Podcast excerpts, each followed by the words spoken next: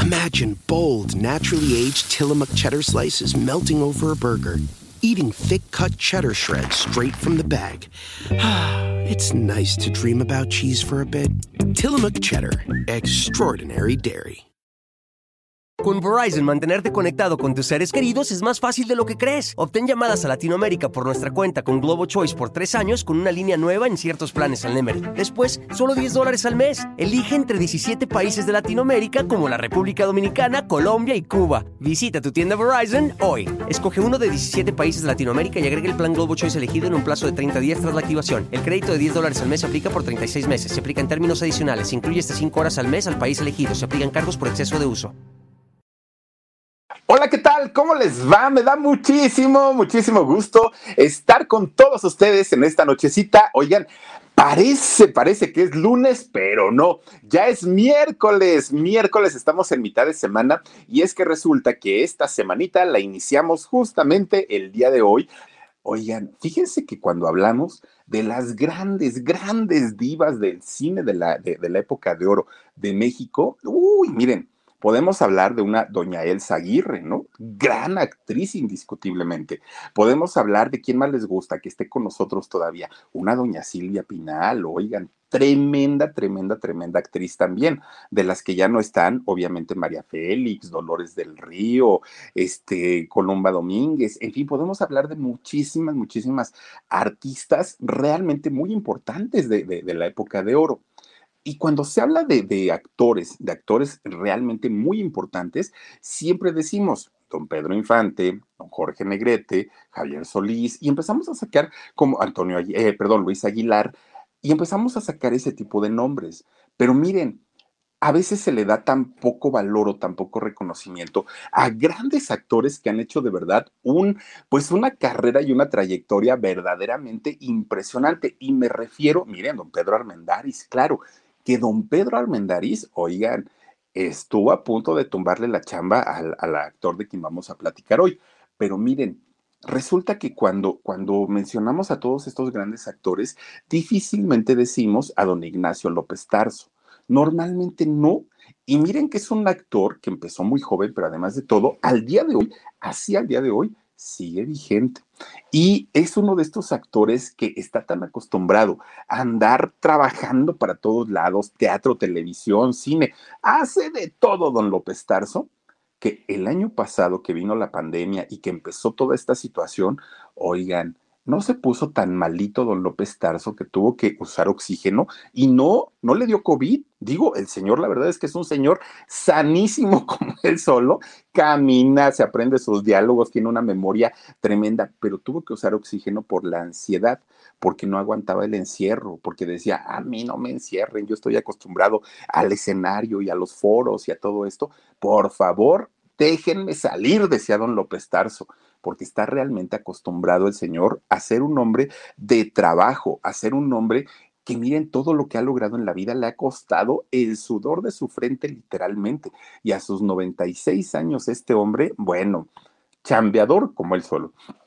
Don Ignacio López Tarso, fíjense nada más. Resulta que su apellido real se llama Ignacio, se apellida López, pero su segundo apellido es López, es decir, Ignacio López López. ¿De dónde sale el tarso? Ahorita se los voy a platicar porque está bien, bien, bien interesante. Fíjense ustedes que su papá de don Ignacio López Tarso, don Alfonso López, él era un militar, pero militar así de esos buenos y de un carácter que tenía don Alfonso, así muy, muy, muy este, fuerte, ¿no? Y doña Ignacia, la, la esposa de, de, don Alfonso o mamá de, de don Ignacio, era ama de casa, que miren, pues decimos ama de casa, pero en realidad es un trabajo mucho más duro y mucho más fuerte, muchas veces que el trabajo que realizamos los hombres. Bueno, pues miren, estos dos señores, tanto don Alfonso como doña Ignacia, se conocen y cuando se conocen, doña Ignacia dijo, este militar grandote, fornido, está re chulo y que le empieza a tirar la onda, ¿no? Doña Ignacia, bajita la mano, pero empieza a tirarle la onda. Y entonces don Alfonso dijo, ay, esta chaparrita, este, con sus trenzotas, muy guapota, y empiezan ahí con la conquista. Oigan, se enamoran. El señor eh, don Alfonso, al tener un cargo militar y además de todo un cargo militar importante, no le pusieron ninguna objeción. Dijeron los papás, adelante, si ustedes entienden, pues miren, lleven una relación bonita, una relación padre y pues lo que llegue a suceder, bueno, se hacen novios y se casan. Pues miren, casados por todas las leyes, porque además de todo, en la época estamos hablando, pues prácticamente hace 100 años. Fíjense, en, aquellos tiempos era muy importante el matrimonio por la iglesia, el matrimonio por lo civil y evidentemente pues por la ley del, del hombre, ¿no? Pues ahora sí por la ley carnal. Entonces, pues para, para ellos era muy importante llevar a cabo esto. Se casaron y tuvieron a su primogénito, a su primer hijito. Y ese primer hijo, evidentemente, pues fue don Ignacio, ¿no? Su, su hijo, este Nachito. Entonces nace es este muchacho que de hecho nace en la Ciudad de México. A pesar de que don Alfonso, siendo militar, viajaba por toda la República, por toda la República andaba, pues fíjense ustedes que eh, Ignacio nace en la Ciudad de, de México y a don Alfonso siendo militar, de acuerdo a las necesidades de la milicia, de acuerdo a las necesidades del ejército, pues ya lo iban moviendo de, capital. Le iban diciendo, pues ahora vete para tal lugar, ahora vete para este otro, y todo el tiempo se la pasaban viajando. Pero Ignacio nace en la Ciudad de México. Cuando empieza a viajar, ya viajaban los tres. Ya se iba doña Ignacia, Ignacio y don Alfonso.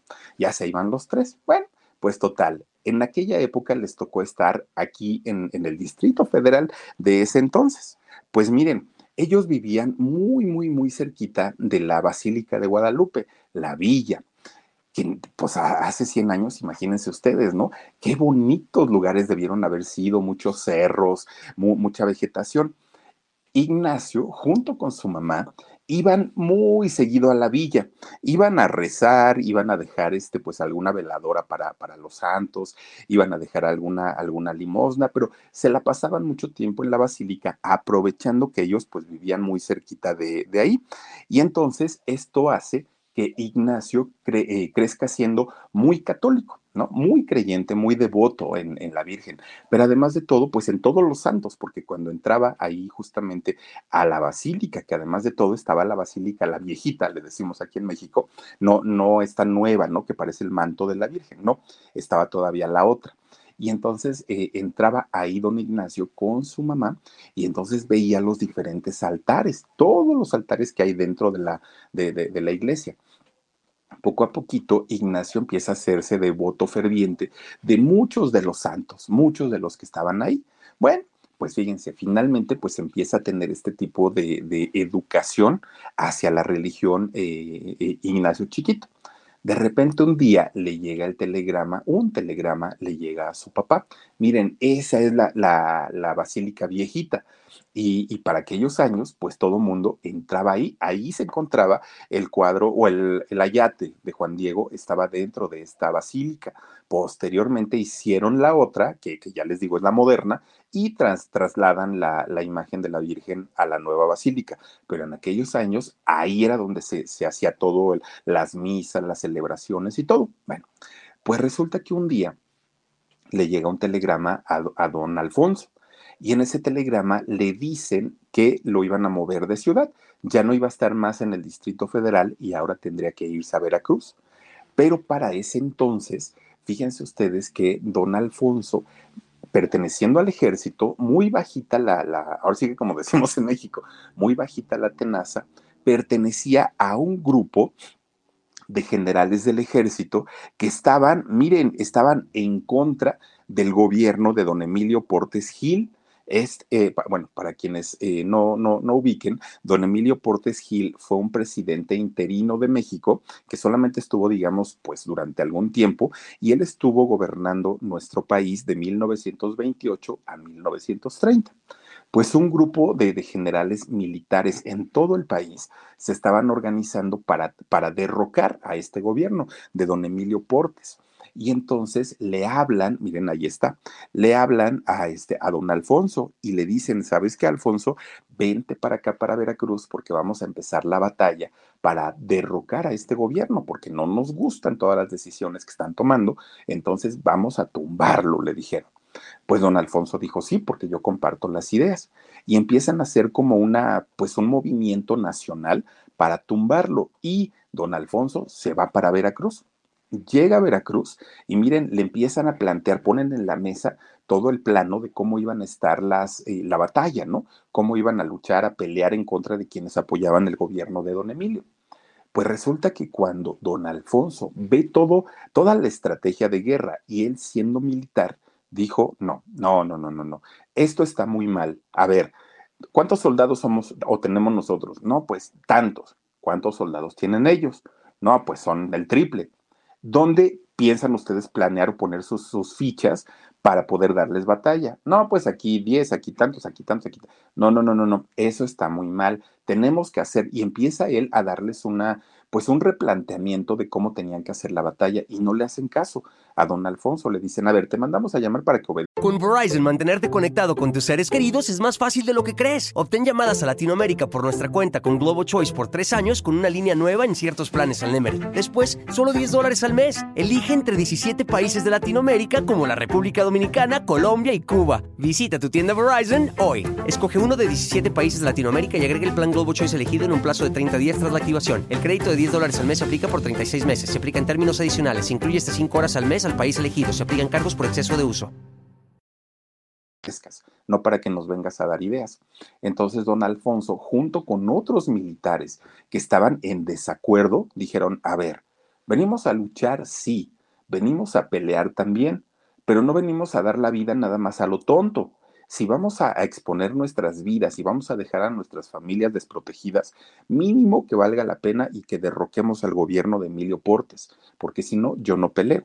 Bueno, no le hicieron caso a, don Alfonso ni a los otros militares que estaban también pues, pues buscando la manera de derrocar, pero de una manera inteligente. Entonces, cuando ya se viene la primera batalla, que, que, que es, el enfrentamiento terrible, tanto don Emilio como, perdón, don, don Alfonso, como todos los que estaban en contra de que se llevara a cabo una, un, una batalla sin pies ni cabeza, cuando se soltaron los trancazos, los dos corren, ¿no? Se, bueno, no los dos, el grupo de personas que estaban, pues obviamente teniendo por su vida, corrieron y se fueron a esconder, dijeron, no, no, no, no nos vamos a exponer, ya les hablamos, ya les dijimos, ya les avisamos, no nos hicieron caso, pues con la pena. Y fueron y se escondieron, y los balazos por arriba pasaban de un lado para otro, lo, los cañonazos, bueno, era, un, un, era una guerra finalmente. Pues miren, cuando escucharon que ya las cosas se habían calmado, que ya la gente pues se había, tranquilizado, muchos muertos, muchísimos, salieron de su escondite. Entonces dijeron, ahora sí, pues cada quien que se vaya a su casa, ¿no? Porque pues, pues digo, aparte de todo, el ejército ya no nos va a querer dentro, porque desertamos, finalmente pues ya no quisimos nosotros seguir el juego con ellos y seguramente ahorita pues ya nos van a votar, nos van a hacer a un lado. Entonces pues se va, se regresa don Alfonso con su esposa y con su hijito Ignacio. Cuando llegan al, Distrito Federal, dice, híjole, aquí nos van a venir a buscar los del ejército, nos van a empezar a, pues obviamente a molestar porque no cumplí yo con mi deber, pero yo no me iba a exponer nada más porque los señores decían, no había un, una estrategia buena, eh, todo apuntaba que íbamos a perder para que me hago tonto. Y entonces agarran camino y se van para Guadalajara llegan a Guadalajara y pues obviamente llegan sin trabajo, sin dinero, pues empiezan a, a, a, tener una vida de cero, ¿no? Y con Ignacio pues realmente muy, muy, muy chiquito. Entonces cuando llegan allá a Guadalajara, dice este pues don Alfonso, ¿y ahora qué vamos a hacer? Bueno, se establecen en un pueblito que se llama Analquiu y ahí llegan a, a Guadalajara. Miren, lo primero que hace este don Alfonso fue empezar a trabajar en correos, ¿no? En los correos de México. Ahí le dan un cargo. Bueno, pues finalmente ya le empezaba pues a caer un poquito de dinerito para poder mantener a Ignacio y a Ignacia, su esposa, ¿no? Y miren, posteriormente, pues ahí es donde se embaraza nuevamente doña Ignacia y nacen sus dos hijitos, ¿no? Sus, sus dos hijos menores. Bueno, pues ya estaba la familia completa. Pues miren, Ignacio que, además de todo tenía un, una cercanía con su papá, con don Alfonso. Pues imagínense el primogénito, ¿no? Eran muy, muy, muy cercanos. Pues bueno, ya no estando en el ejército don Alfonso, pues ya les dedicaba más tiempo, ya solamente se ocupaba en el, en, pues en su trabajo de los correos.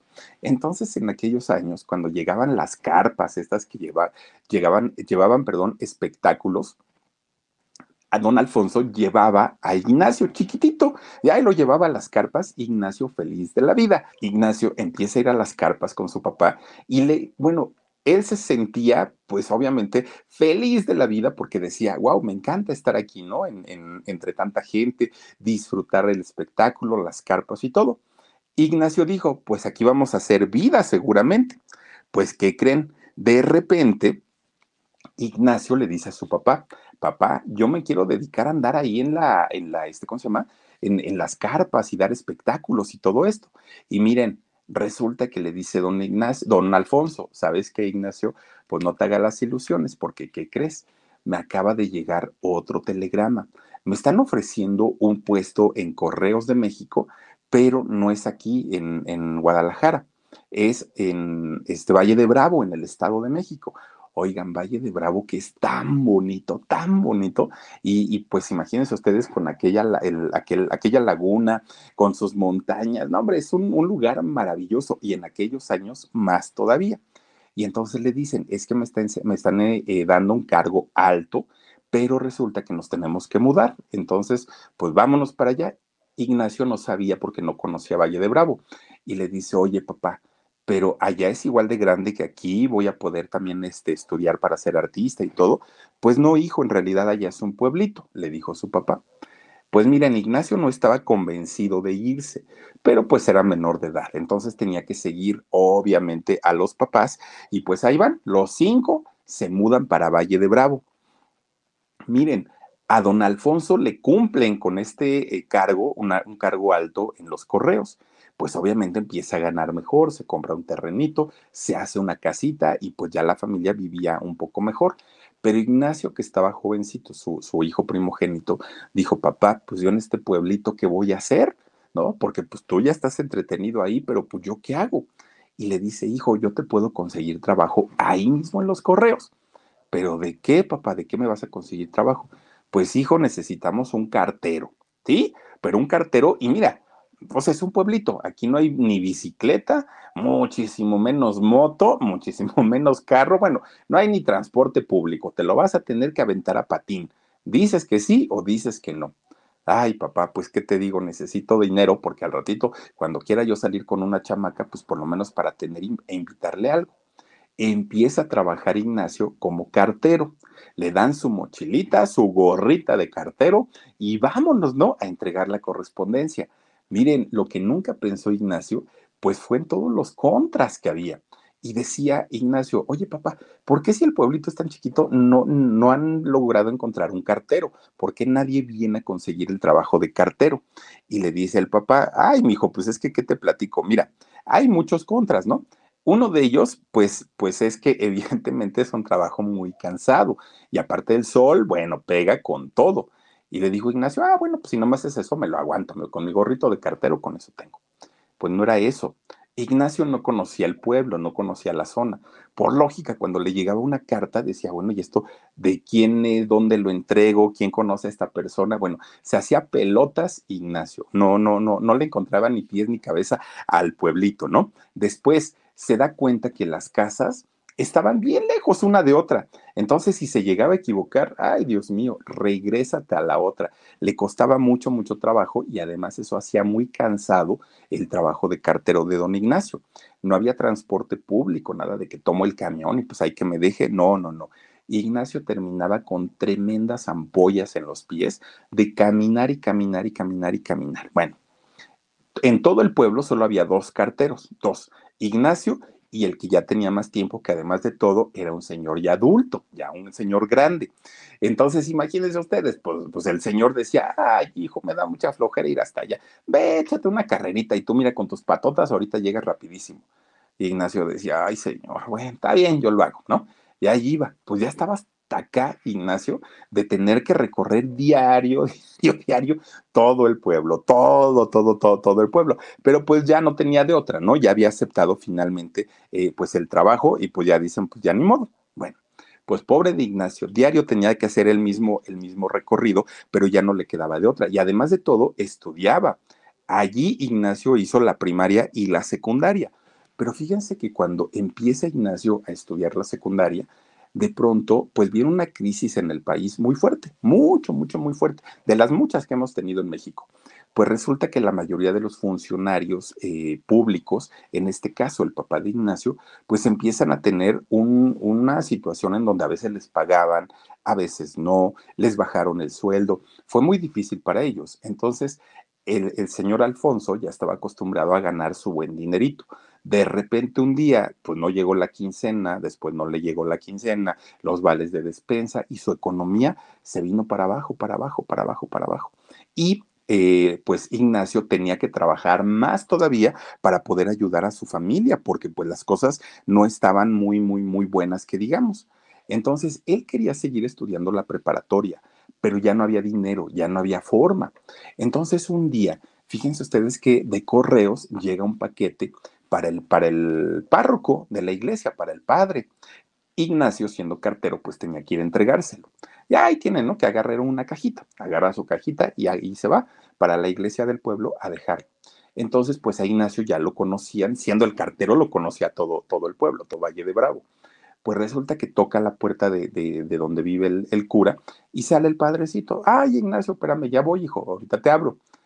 Baja el padrecito y entonces le da las gracias a Ignacio, un vasito con agua, mi hijo, mira, para que te refresques. Y le dice, oye, ¿y qué pasó con tu escuela? ¿Cómo vas?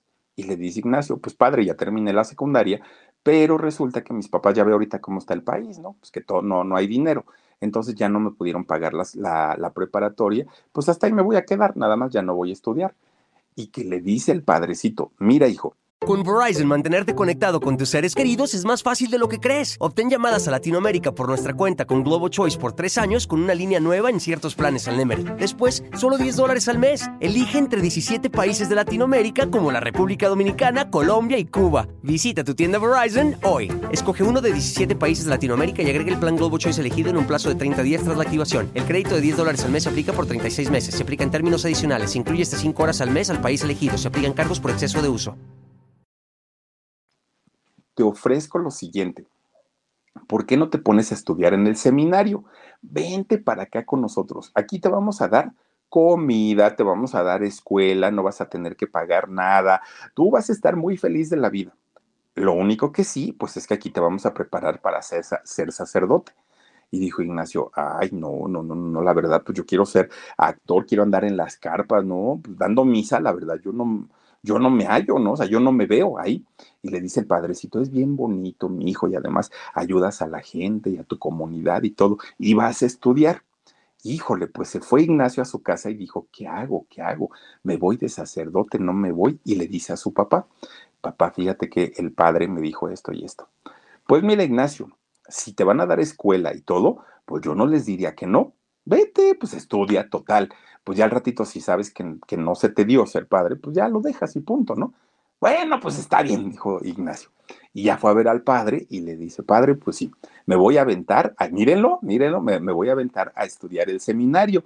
Ahí está don Ignacio estudiando justamente el seminario. Bueno, de repente un día estaban en clases pues Ignacio, más aburrido que nada, pero aburrido porque él soñaba en los escenarios y pues imagínense los padres enseñándole los, este, ¿cómo se los pasajes bíblicos. Bueno, pues estaba bien aburrido. De repente entra un padrecito y dice, ay muchachos, es que fíjense que yo les voy a dar artística, las clases artísticas, pero lo que quiero hacer es una obra de teatro pero pues la verdad nadie se quiere apuntar porque a nadie le gusta eso. Si entre el salón, entre el grupo que estamos ahorita, hay alguien que le interese ser, este, ser actor para mi obra de teatro, por favor, levante. Todavía ni decía todo y, y Ignacio ya había levantado la mano, ¿no? Yo quiero, padre, dijo. Pues ahí tienen que se pone a ensayar su obra de teatro ya le empieza a encontrar sentido estar ahí en el seminario a don López Tarso, ¿no? Bueno, todavía era López López. Ya le empezaba a encontrar ahí como que un sentido y ya no le parecía tan aburrido y sobre todo cuando se iba a las clases de, actuación con el otro padrecito. Bueno, pues miren, don Ignacio ya estaba muy, muy, muy feliz de la vida porque ya finalmente, poco a poco, pues él veía que sus sueños se le podían estar este, cumpliendo.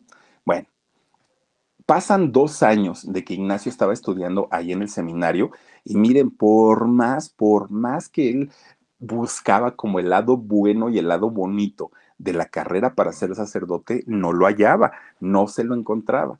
Entonces, después de dos años, habla con los sacerdotes y les dice, oigan, pues saben que me la pasé muy a gusto, estuve muy contento, pero la verdad esto no es lo mío y yo no los voy a hacer perder su tiempo y mucho menos voy a faltarle el respeto a Dios. Me voy para la Ciudad de México y allá, pues que ayúdenme a rezar para que me vaya muy bien porque yo aquí no me quedo. Y entonces los padres dijeron, ay, Ignacio, eres tan buen estudiante que bueno, nos va a dar mucha pena. Y mira, ya llevas dos años, o sea, pues ya poquito, poquito te falta para, para ser este sacerdote. Entonces, pues mejor ya espérate, dijo él, no, muchas gracias, yo ya me voy. Dos años estuvo ahí, ¿no? Bueno, pues él lo que quería era buscar oportunidades en la actuación. En aquel momento, Ignacio estaba, tenía entre 15 y 16 años más o menos. Pues miren, Resulta que cuando ya iba a viajar a la, Ciudad de México, en la radio y en, y en, la televisión, en la radio, empezaban a poner anuncios, anuncios en donde se decía que iba a empezar un conflicto mundial espantoso, como, como el de la Primera Guerra Mundial, pero terrible. Y entonces que México se estaba preparando por si era necesario tener que mandar pues algún, algún este, ejército para combatir también, ¿no? y entonces se anunciaba el inicio de la Segunda Guerra Mundial. Imagínense ustedes. Bueno, pues los chamacos desde los 16 años, al, obviamente hasta los 20, estaban siendo convocados para hacer su servicio militar, pero no como lo hacemos ahora o como lo hacen los jóvenes ahora. Realmente había una preparación para guerra en aquel momento porque se, estaba anunciando la Segunda Guerra Mundial. Y entonces, pues agarran a, don Ignacio López Tarso y le dicen, ¿sabes qué? Pues lo siento, mijo, pero te nos vas para el ejército. Y ahí en el ejército vas a tener que, pues, ponerte las pilas porque las cosas se van a poner muy difíciles. Ahora, Ignacio López Tarso, siendo un hombre alto, Oigan, pues era como que el elegido de, los comandantes, de los generales, de todos ellos, para las labores, digamos, más, más importantes y más peligrosas. Y entonces Ignacio, pues prácticamente a la fuerza, tiene que cumplir su servicio militar, cosa que no hubiera hecho si hubiera estado dentro del, del seminario. Y entonces decía, bueno, pues ¿para qué me salí? Ya ni modo, ya estoy aquí afuera y ahora tengo que cumplir con el servicio militar y además de todo, pues él se daba cuenta que con él como que se encajaban un poquito más por, por la altura, ¿no? Porque al verlo grandote decían, tú no sirves para esto y esto y esto y esto, y lo agarraban todo el tiempo. Miren, Incluso Ignacio aprendió a manejar las ametralladoras estas de calibre 50 imagínense nada más, o sea, después de haber estado en un, seminario este, rezando, de repente tener que agarrar las armas, al principio no podía, o sea, le, costaba mucho trabajo, decía, ¿cómo voy yo a prepararme para matar gente? Pero ya después hasta divertido le empezó a, a aparecer. Bueno, pues miren, mientras Ignacio se preparaba en el ejército, pues obviamente el tiempo pasaba y la guerra terminó, duró algunos años y la guerra terminó. Cuando ya se da el anuncio que había finalizado este conflicto, dejan ir a la mayoría de los jóvenes que estaban siendo capacitados para, para la guerra, entre ellos Ignacio. Le decían, no, así, pues chamaco, tú ya vete, ¿no? Él seguía con sus ganas de triunfar y de ser actor. Entonces, fíjense, coincide el término de la Segunda Guerra Mundial, coincide con que termina su servicio militar, con que ya no quiso ser, ser sacerdote, coincide con el hecho de que en México estaban naciendo una industria que él no lo sabía en aquel momento, pero que iba a ser de las más importantes en México y que le iba a dar un impulso a nivel internacional, la época de oro del cine mexicano. Comenzaba apenas en aquel momento. Cuando Ignacio comienza a ver estas películas, él soñaba y decía, a mí no me importa si yo salgo un segundo, un segundo, en una película de estas tan bonitas y tan importantes, pero que salga yo haciendo lo que sea, no importa, pero yo quiero estar en una película de este tamaño, de esta calidad, con estos actores. Y soñaba y soñaba este eh, Ignacio López Tarso en todo esto. Bueno, pero en aquel momento Ignacio tenía otra prioridad muy importante, encontrar trabajo para poder comer, porque si él no trabajaba, pues obviamente pues no podía subsistir. Pero también en aquella época, en aquellos años, muchos, muchos, muchos jóvenes estaban migrando a Estados Unidos, se estaban yendo a trabajar como jornaleros, buscando pues lo que es el famoso sueño americano, ¿no? Ellos decían, pues, pues nosotros queremos tener una familia que no batalle de dinero y Estados Unidos es el lugar ideal. Y entonces Ignacio, que para aquel momento ya había conseguido trabajo en una fábrica de mezclilla, cuando de repente viene uno de sus amigos y le dice, oye Ignacio, ¿cuánto te pagan ahí en la mezclilla? No, pues tanto. Se empieza a reír este muchacho. Ay, Ignacio, ¿cómo te conformas con eso? Eso es muy poquito dinero. No, hombre, vete a Estados Unidos con nosotros. Mira, ganamos en dólares. el, el lugar es muy bonito, nos tratan bien. Vete para allá con nosotros. Y entonces Ignacio lo duda, ¿no? Porque dice, pues a lo mejor tiene razón, a lo mejor, pues ese sueño guajiro de ser artista y de ser actor, pues a lo mejor ni siquiera pues, me va a salir nunca. Y si me voy a trabajar a Estados Unidos, puedo juntar dólares. Pero además, dijo Ignacio, ¿qué tal que junto un buen dinerito, unos buenos dólares, me regreso a México y entonces voy a poder entrar a una escuela de actuación? Está bien, dijo Ignacio, pues me voy. Pero miren, Ignacio siempre fue muy inteligente hasta el día de hoy. Entonces empieza a investigar, y no había internet, ¿eh? no había la Wikipedia, ni había nada de eso.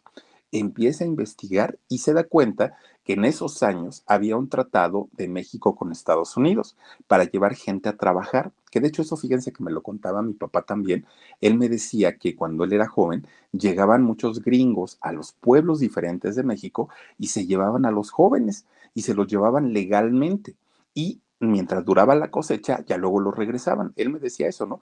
Y, que mi papá, por, por, lo menos, decidió irse a Chiapas a cosechar algodón y no me acuerdo qué otra cosa, y tabaco, era lo que cosechaba mi papá. Pero bueno, Ignacio empieza a investigar esto y se da cuenta que hay un tratado. Entonces dice, ¿y estos por qué se van de mojados y exponiendo la vida? Si se puede uno ir bien, ¿no? Legal pues ahí tienen que hacer su solicitud, cumple los requisitos y se va para Estados Unidos a la cosecha de uvas y de naranjas. Entonces, llegando allá, pues, pues Ignacio se da. Con Verizon, mantenerte conectado con tus seres queridos es más fácil de lo que crees. Obtén llamadas a Latinoamérica por nuestra cuenta con Globo Choice por tres años con una línea nueva en ciertos planes al Nemer. Después, solo 10 dólares al mes. Elige entre 17 países de Latinoamérica como la República Dominicana, Colombia y Cuba. Visita tu tienda Verizon hoy. Escoge uno de 17 países de Latinoamérica y agrega el plan Globo Choice elegido en un plazo de 30 días tras la activación. El crédito de 10 dólares al mes se aplica por 36 meses. Se aplica en términos adicionales. Se incluye hasta 5 horas al mes al país elegido. Se aplican cargos por exceso de uso. Cuenta que todo lo que le habían planteado los amigos, todo, todo, todo, pues mitad era cierto y mitad no. Porque si bien ganaba en dólares, pues también gastaba en dólares. Y entonces, pues que aquel dinero que parecía ser grande, pues a la hora de los gastos, pues no alcanzaba. Y entonces resulta que Ignacio se da cuenta que eso que ganaba como jornalero, cosechando uvas y cosechando naranjas, no le alcanzaba ni para pagar una renta ni para comer. Y entonces dijo, uy, pues bendito sueño americano. Bueno, pues entonces dice, ahora lo que voy a hacer, pues es a tratar de ahorrar, aunque sea de a poquito. Me voy a regresar a México y ahí en México ya voy a estudiar actuación. Ya lo voy a dejar de tanta, de tanta cosa y voy a pues llevar a cabo mis sueños. Oigan, de repente un día estaba cosechando allá en Estados Unidos, le tocaba cosechar la naranja se trepa a un árbol, que aparte no son tan grandes los árboles, pero finalmente pues son árboles, ¿no? O sea, pues, pues se, tienen que subir con escaleras. Bueno, pues ahí estaba cosechando y cortando las naranjas y agarrando las más maduritas y todo, cuando de repente le entra un váguido que se marea don López Tarso allí trepado en el árbol y entonces se pesca bien de la rama, pero cuando pisa se resbala. El árbol de naranja es muy vidrioso, muy resbaloso. Entonces se resbala y suelo. Ahí va de espaldas, don Ignacio, que aparte fortachón y grandote, ahí va para abajo. Pues miren, abajo lo que habían eran las cajas donde estaban metiendo las naranjas. Eso le amortiguó un poquito el golpe, pero por otro lado le pasó a tronar la columna. Cae encima de las cajas de naranja don, don, don Ignacio. Pues queda todo tendido lo llevan de inmediato a, la enfermería, lo empiezan a revisar, lo empiezan a, tratar de atender para ver qué pasaba. Oigan, pues resulta que imagínense, cuando lo revisa el médico allá en Estados Unidos, pues le dicen, ¿saben qué? Lleves a su casa a este muchacho. Aquí nos va a ocasionar un problema, pero problema, problema enorme porque pues no está asegurado y aquí pues el, servicio médico es muy caro y tienen que hacerle radiografía tras radiografía. No, no, no, llévenselo, pero ya, ahorita a su casa. Ignacio tenía en su bolsa 20 dólares, 20 dólares. Y con esos 20 dólares, vámonos otra vez para México. Lo regresan a la Ciudad de México y cuando llega y finalmente pues, pues le encuentran dónde vivir y, lo, lo establecen, oigan, de entrada, de entrada, los dolores que traía eran espantosos.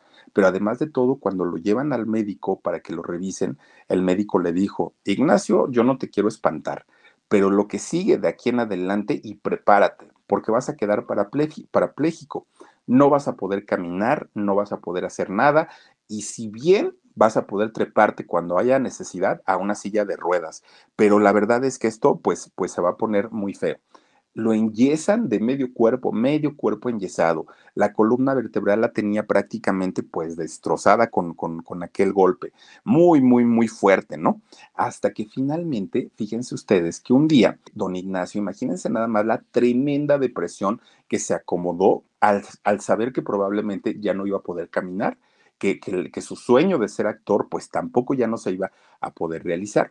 De repente un día ahí tienen que lo llevan a un médico muy bueno, ya había ido a muchos, ¿eh? Muchos. Fue a hueseros, a hierberos, a todos lados y pues nada más puros tecitos para los dolores. Bueno, resulta que lo llevan con un médico muy bueno y ese médico le dice, oye Ignacio, mira, tienes dos opciones. Una, o te das por vencido y te haces a la idea de que nunca vas a poder caminar, nunca, o te sometes a una operación que yo te puedo hacer pero la verdad, la verdad, si tú me preguntas, tienes más posibilidades de quedar totalmente parapléjico o este, de, recuperarte. Hay muy poquitas.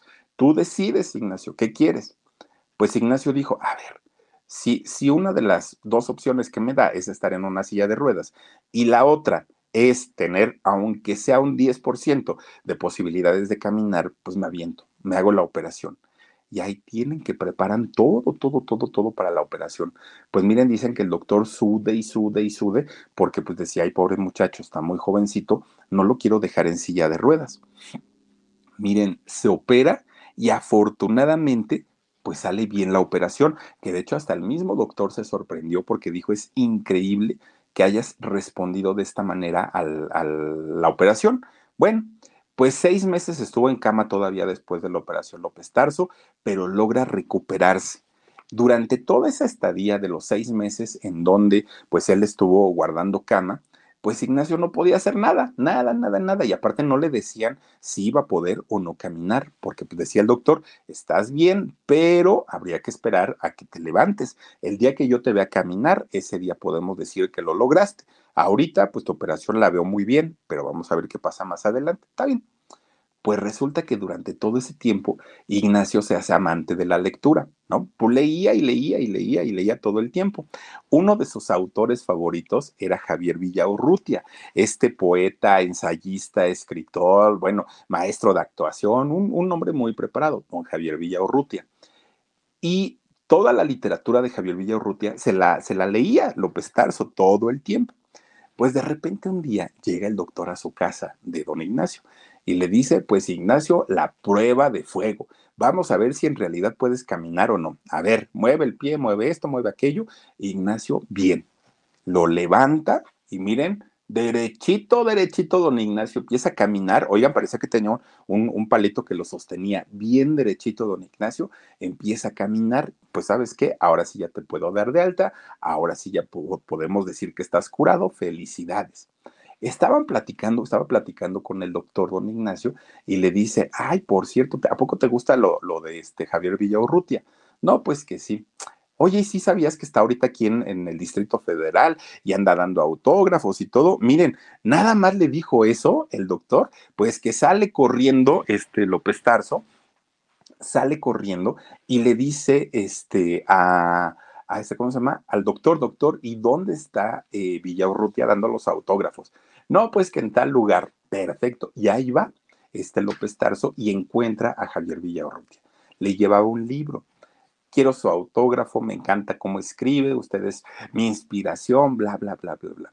Pues, ¿cómo lo vería Javier Villaurrutia a López Tarso, que le dijo, oye, chamaco, ¿y por qué te gusta tanto mi obra? Pues tú estás muy joven y mi obra, pues no es como para chamaquitos. ¿Cómo por qué?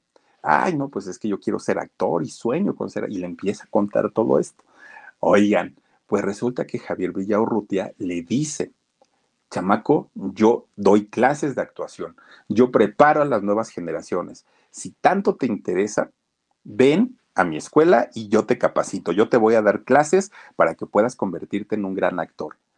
Entonces Ignacio le dice, pues sí, señor, muchas gracias, pero yo no tengo dinero, acabo de salir de una operación, tú no te preocupes, tú venme a ver allá a la, escuela y allá hablamos.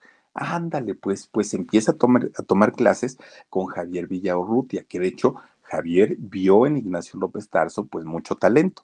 Y entonces él, Javier Villaurrutia, es quien pues finalmente lo mete al mundo del teatro y posteriormente lo mete a Bellas Artes para que eh, Ignacio López Tarso comience a tomar clases dentro del Instituto Nacional de Bellas Artes. Obviamente fue la entrada, ¿no? Para, para todo este mundo. Bueno, pues miren, ahora sí, López Tarso estaba convencido que la actuación era su destino, no había más, ¿no? Pero no se podía llamar Ignacio López López, porque pues como que no suena muy comercial. Entonces, cuando Javier Villaurrutia le dice, hay que buscarte un nombre artístico, dijo Ignacio, a mí mi nombre me encanta porque así se llama mi mamá, se llama Ignacia. Y López, pues ese es el apellido de mi papá y yo no me lo voy a quitar pero digamos que López López, pues como que no suena tan bien. Y entonces se acuerda eh, Ignacio López Tarso que cuando vivías en la, vivía en la Ciudad de México, muy cerquita de la villa, iba todo el tiempo a la basílica y ahí pues rezaba todos los santos que había dentro, del, de, dentro de la basílica. Y se acuerda entonces en aquel momento del el apóstol Pablo, el apóstol Pablo, apóstol de Jesús, que era Pablo de Tarso. Y eh, a, este apóstol, pues Ignacio le había pedido muchos favores, se había encomendado mucho, era muy devoto de, del apóstol Pablo de Tarso, y entonces dijo, pues me voy a llamar Ignacio López Tarso en honor a este eh, apóstol de Jesús, que además de todo, soy fan de él, ¿no? Pues ahora, no, no, no se dice fan, perdónenme por mi burrés, es este, soy, um, ay, tiene un nombre, pero este, como fiel, soy fiel, soy devoto, no, perdónenme, no, fan es con una figura de, la artisteada, ¿no? Y entonces dijo, yo, yo soy devoto de, de, este, el apóstol Pablo, Pablo de Tarso, y entonces así me voy a llamar a partir de ahora. Y entonces le gusta mucho a Javier Villarrutia y le dice, está con Verizon, mantenerte conectado con tus seres queridos es más fácil de lo que crees. Obtén llamadas a Latinoamérica por nuestra cuenta con Globo Choice por tres años con una línea nueva en ciertos planes al Nemery. Después, solo 10 dólares al mes. Elige entre 17 países de Latinoamérica como la República Dominicana, Colombia y Cuba. Visita tu tienda Verizon hoy. Escoge uno de 17 países de Latinoamérica y agrega el plan Globo Choice elegido en un plazo de 30 días tras la activación. El crédito de 10 dólares al mes se aplica por 36 meses. Se aplica en términos adicionales. Se incluye hasta 5 horas al mes al país elegido. Se aplican cargos por exceso de uso. Utiliza ese nombre y con ese nombre vamos a ver qué es lo que podemos lograr. Bueno, cuando ya estaba Ignacio López Tarso muy, muy, muy metido en el rollo del, del teatro, muy metido, dijo, ahora sí, ahora sí va la mía, voy a ser actor de cine y del cine bueno, de la época de oro. Pero ¿qué creen? Algo con lo que no contaba López Tarso era la discriminación, fíjense, la, la había en aquel momento. ¿Por qué? Porque todos estos grandes actores de cine de aquella época, bueno, eran los divos del cine, todos, todos, todos. Pero no solo ellos, los mismos productores, el mismo staff, la misma producción, los trataban porque obviamente generaban mucho dinero. Entonces los trataban, bueno, como reyes a todos ellos y los actores de teatro pues estaban en otro nivel, como en otro estatus, en un nivel muchísimo más bajo. Los buenos, buenos eran los del cine. Era prácticamente imposible que un actor de, teatro lograra finalmente estar en una, en una este, eh, producción de cine muy importante. Y entonces López Tarso intentó, intentó, intentó y nada más no. O sea, simplemente era el hecho de decir, ¿tú eres de teatro? Sí, no me interesa. ¿Tú eres de teatro? Sí, no me interesa. Una discriminación tremenda. Hasta que finalmente, fíjense nada más que Luis Buñuel, este extraordinario cineasta español, estaba haciendo una película que se llamaba Nazarín. Y entonces estaba necesitando a un muchachito, pero pues realmente la participación iba a ser muy pequeñita, muy, muy, muy pequeñita. Ve a López Tarso y le dice, mira, tú que has pedido tantas veces oportunidades, pues órale, te voy a dar chance en mi película de Nazarín, pero el papel es chiquitito, chiquitito. ¿Lo quieres o no? Dijo López Tarso. Yo me acuerdo que cuando estaba más chavo, yo decía, no importa si me dan, aunque sea así chiquito, chiquito el papel, pero yo quiero estar en el cine. Y le dijo a Luis Buñuel, a Buñuel, perdón, claro que quiero estar, por supuesto, denme mi guion y todo. Ay, muchacho, ni necesitas guion, pues, pues es un papelito así chiquito, no vas a salir ahí de árbol 45 y nada más. Pero fíjense lo que son las cosas. Dicen por ahí que no hay papeles chiquitos, hay actores chiquitos. Y entonces López Tarso, oigan, hizo un, ahora sí que literalmente hizo un papelón en donde él se lució como si fuera el protagonista, López Tarso. Dijo, a mí me vale gorro si me van a dejar 30 segundos en, pantalla, pero quiero lucir esos 30 segundos como si yo fuera el protagónico, el protagónico, ¿no? Y entonces hace su, su, papel López Tarso y Luis Buñuel queda encantado y dice, bueno, chamaco, realmente pues se preparó, aunque solo tenía que decir una frase, pues en realidad fue muy bueno. Y es que a veces esas pequeñas frases que se dicen en una obra o en una película pueden hacer la diferencia y pueden marcar a, a un actor, y fue el caso de López Tarso. Miren, no solamente voltearon a verlo otros productores de cine, sino además había los famosos cazatalentos. Y esos cazatalentos, pues obviamente, estaban muy al tanto para conseguirle trabajo y cobrar un dinerito por él. Pues lo que no pensó López Tarso es que estaban preparando una película muy, muy, muy buena, don Roberto Gabaldón, que era la película de Macario pues justamente anoche lo estuvimos platicando, ¿no? Eh, esta película que es italiana o de un escritor este, europeo, en donde pues tuvieron que hacer una adaptación para pues la idiosincrasia mexicana. Pues resulta que le dicen a Ignacio, ¿sabes qué? Ese papel está dado para Pedro Armendáriz, gran actor, pero resulta que Pedro Armendáriz ya nos mandó por un tubo porque dijo que está, que está muy ocupado. Te vamos a hacer pruebas, Ignacio, para ver si llegas a dar el ancho. No creemos, sinceramente no creemos, pero vamos a ver qué pasa. Pues Ignacio dijo, a mí pónganme a trabajar y yo voy a hacer todo lo posible por, por hacer un buen papel. Oigan, fíjense, ahorita que nos puso Mar, por ejemplo, esa, eh, esta escena de, de, López Tarso, fíjense ustedes que cuando empiezan a hacer el rodaje y los ensayos de la, de la película de Macario, Ignacio, junto con, con Roberto Gabaldón, que era el productor y un productor muy exigente además, decían, si yo tengo que cargar algo, tengo que cargarlo de a de veras. Si, si Macario va a llevar leña de, en, en, la espalda, a mí no me pongan este pedazos de unicel, no, no, no, no, no, a mí pónganme lo que es. Yo quiero que en la película salga mi cara de sufrimiento, de cansancio, de agotamiento. Quiero que se retrate todo eso. Pues miren, la película, evidentemente uno de los grandes éxitos de López Tarso, fue nominada, miren, ahí están, fue nominada al, al premio Oscar como mejor película extranjera. No ganó, pero finalmente pues ya estuvo nominada y gracias pues en mucho a la participación de López Tarso. Muy, muy, muy buena película, ¿no? De hecho, eh, también ganó en Cannes, eh, ganó mejor fotografía también para Gabriel Figueroa, una película que les dio muchos, muchos premios en aquel momento a, López Tarso. Pero miren, dentro de todo, algo que también eh, comenzó a hacer López Tarso fue política. Le llamó el rollo de la política. Además, él tenía un tío, ay, perdón, además él tenía un tío que eh, trabajaba en el PRI, en, el, en este partido político, ¿no? Que además de todo gobernó muchos años México. Resulta que su tío trabajaba en el PRI y entonces un día le dice, oye Ignacio, ¿por qué no te vienes a trabajar conmigo a la política? Vente para acá y además tu carisma y tu, tu fama te puede ayudar mucho para que logres hacer candidaturas muy importantes y se gana muy bien. Y dijo López Tarso, bueno, pues está bien, pues ahí voy, ¿no? Me, gusta andar ahí también en el rollo de, la política. Y ahí tienen que se va don López Tarso a trabajar al PRI. Pues un día estaba plática y plática y plática ahí con su tío en, dentro de las oficinas del PRI.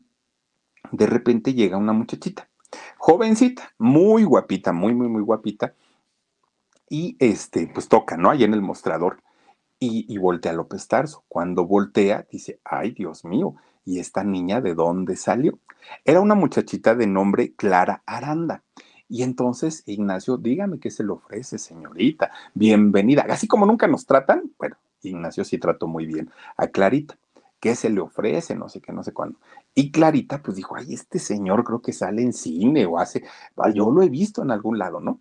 Y entonces resulta que empiezan plática y plática y plática. Después de dos horas y el filo no, nunca había detrás, dice, bueno, y díganme qué se le ofrece, ¿no? A López Tarso.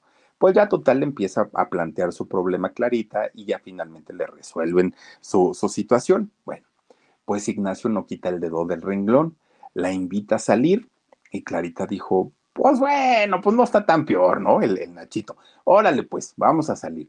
Y ahí tienen, pues, que se van a echar un cafecito, fueron al cine, empiezan a platicar, se hacen novios y posteriormente se casan. Pues miren, ya casados, pues dijeron, ah, caramba, pues creo que las cosas, pues, pues iban muy en serio, ¿no?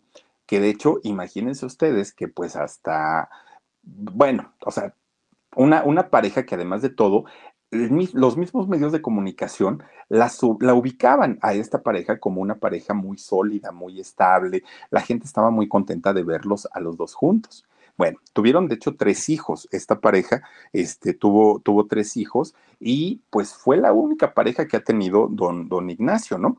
Pero fíjense nada más, empiezan a tener pleito porque resulta que don Ignacio, entre su carrera artística y su carrera de político, pues obviamente tenía poco tiempo para, para, su familia y para sus hijos. Y además de todo, cuando le tocaba actuar a López Tarso, le tocaba actuar con las bellezas del cine nacional. Y entonces, pues Clarita era muy, muy, muy, este, pues muy celosa. Y entonces todo el tiempo, pues se la pasaba ahí como de malas y regañando a, a, don, a don Ignacio. Y ya estaban sus tres hijos, Juan Ignacio, Susana y Gabriela pero a pesar de todo, pues las peleas todavía eran todo el tiempo, precisamente por los celos de, de este Clarito. Bueno, pues ahí tienen que eh, pues va pasando el tiempo, va pasando el tiempo y eh, pues los celos de Clarita complicaban muchísimo la relación que tenían ellos y peor tantito cuando a don Ignacio lo, le, le dan un cargo como diputado federal por parte del PRI, pues obviamente entre ser diputado federal y tener que actuar pues ya no, ya prácticamente no veía a ninguna, pues a nadie de la familia, ¿no? Y después, fíjense que le ofrecen ser senador eh, de la República. Y entonces don Ignacio ya estaba cada vez más metido en la política, cada vez estaba ya más inmiscuido ahí, hasta que de repente le dicen, oye Ignacio, lo próximo es que te vas de gobernador en cualquier estado de la República. Eso no nos interesa, pero vas para gobernador. Y entonces ahí es donde se sienta López Tarso y dice, tengo dos opciones. Una, resolver mi vida a futuro y vivir de la política, porque pues, se, acostumbraban las pensiones vitalicias, ¿no? Entonces decía, si yo me meto en un cargo político importante, ya no me voy a preocupar por dinero, porque finalmente pues el gobierno me va a seguir pagando, aunque yo ya, ya haya terminado mi cargo.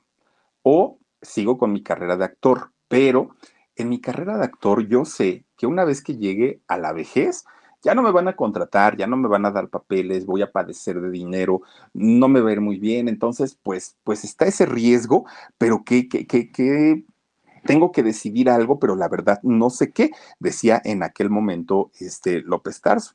Bueno, pues miren, finalmente él se decide, obviamente por la actuación, con un miedo terrible de llegar a la edad adulta, porque él decía, ya no me van a contratar, ya no me van a dar trabajo. Bueno, pues fíjense lo que son las cosas. Ese gran miedo que él tenía nunca se le hizo realidad, porque al día de hoy, con sus 96 años, López Tarso es uno de los actores vigentes y más queridos, además de todo, en México.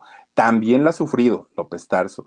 De hecho, fíjense que en el 2000, este, pues su, su esposa, su esposa de toda la vida, con la que había estado casado 52 años, desafortunadamente falleció y obviamente López Tarso queda en una depresión terrible, pues había sido el gran amor de su vida y solamente el trabajo fue lo que logró sacarlo adelante, fue lo que de alguna manera pues, pues le, le dio la fortaleza para poder, miren, ahora sí que, que, que, salir de la depresión, que además pues era muy, muy, muy fuerte en aquel momento. Pues miren, don Ignacio una figura importante en el cine, en la radio, en la televisión, en el teatro, en todos lados.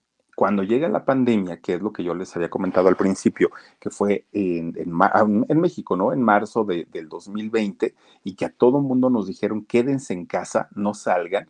Bueno, don Ignacio se nos puso malito de ansiedad porque el señor quería salir, porque él decía, dejen, mira al teatro. Oiga, don Ignacio, no hay teatros, están cerrados. Pues entonces voy a Televisa y voy a grabar. Don Ignacio, ahorita no están haciendo producciones. Pues entonces voy a hablar con tal productor para que me dé trabajo de cine. No, don Ignacio, no sea usted necio, quédense en su casita, mire, descanse, ya está usted grande, pues, pues quédese ahí para descansar. No, no, no, no, no. Oigan, se ponía tan ansioso que el doctor fue a verlo y le dijo, señor, usted va a tener que usar oxígeno. ¿Cómo que oxígeno? Pues sí, señor, porque está teniendo muchas palpitaciones por esa ansiedad tremenda que tiene. Pues es que déjenme salir. Señor, no puede salir, hay mucho peligro. Bueno, ¿por qué hizo esto? Porque está tan acostumbrado a andar trabajando, a, estar produciendo, que quedarse en su casa para él, miren, representó de verdad lo, lo, lo, lo feo inmediatamente que empiezan muchos artistas, no solamente el teatro o, algunas otras producciones, cuando empiezan a dar, ¿se acuerdan ustedes estos espectáculos o shows eh, vía streaming en donde pues, ya se, actuaba para el público de, Internet? Don Ignacio dijo, yo no sé qué es eso, yo no sé qué, qué vaya, pero yo quiero estar ahí, porque yo quiero que la gente me vea, yo quiero que la gente me aplauda y don Ignacio empieza a trabajar por streaming sin saber qué era, sin saber qué, por qué, si le pagaban, no le pagaban. Él lo que quería era trabajar. Era lo que a él le interesaba porque lo que necesita una persona como él, que es muy activo, pues obviamente es estar vigente. Y al día de hoy, don Ignacio, inmediatamente que retomaron las actividades ya en teatro y todo, oigan, anda de arriba abajo y que actúa y que mis ensayos y que mis guiones y se aprende todo a pura memoria, ¿eh? a pura memoria, don Ignacio. 96 años tiene, está mejor que nunca, está muy entero, obviamente pues tiene sus achaques de la edad, que son muy normales, pero miren, él dice, mientras yo tenga trabajo no pasa absolutamente nada. Ha hecho más de 54 películas, ustedes nada más imagínense, 31 obras de teatro, 37 telenovelas, tres series de televisión, cantidad y cantidad de premios que le han dado, que, que, que le han dado reconocimientos y bien merecido todo lo que se ha ganado a lo largo de su vida un personaje como don Ignacio López Tarso, porque miren que trabajar a los 96 años y hacerlo con, con esa calidad y con ese buen humor, además de todo.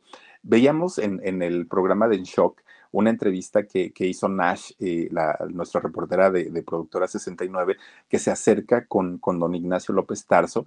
Y miren, en una actitud tan sencillo, platicando de todo, se detuvo, a pesar de que iba en su sillita de ruedas, se detuvieron para, para platicar con la prensa. Algo muy, muy, muy padre, que no lo vemos ni siquiera con, con los nuevos actores, nuevas actrices, ¿no? Y en el caso de López Tarso, tremendo actor, tremendo actor, y sobre todo con esa sencillez, dan ganas, ¿no? Dan ganas de apapachar a don Ignacio, pues como caramba, no.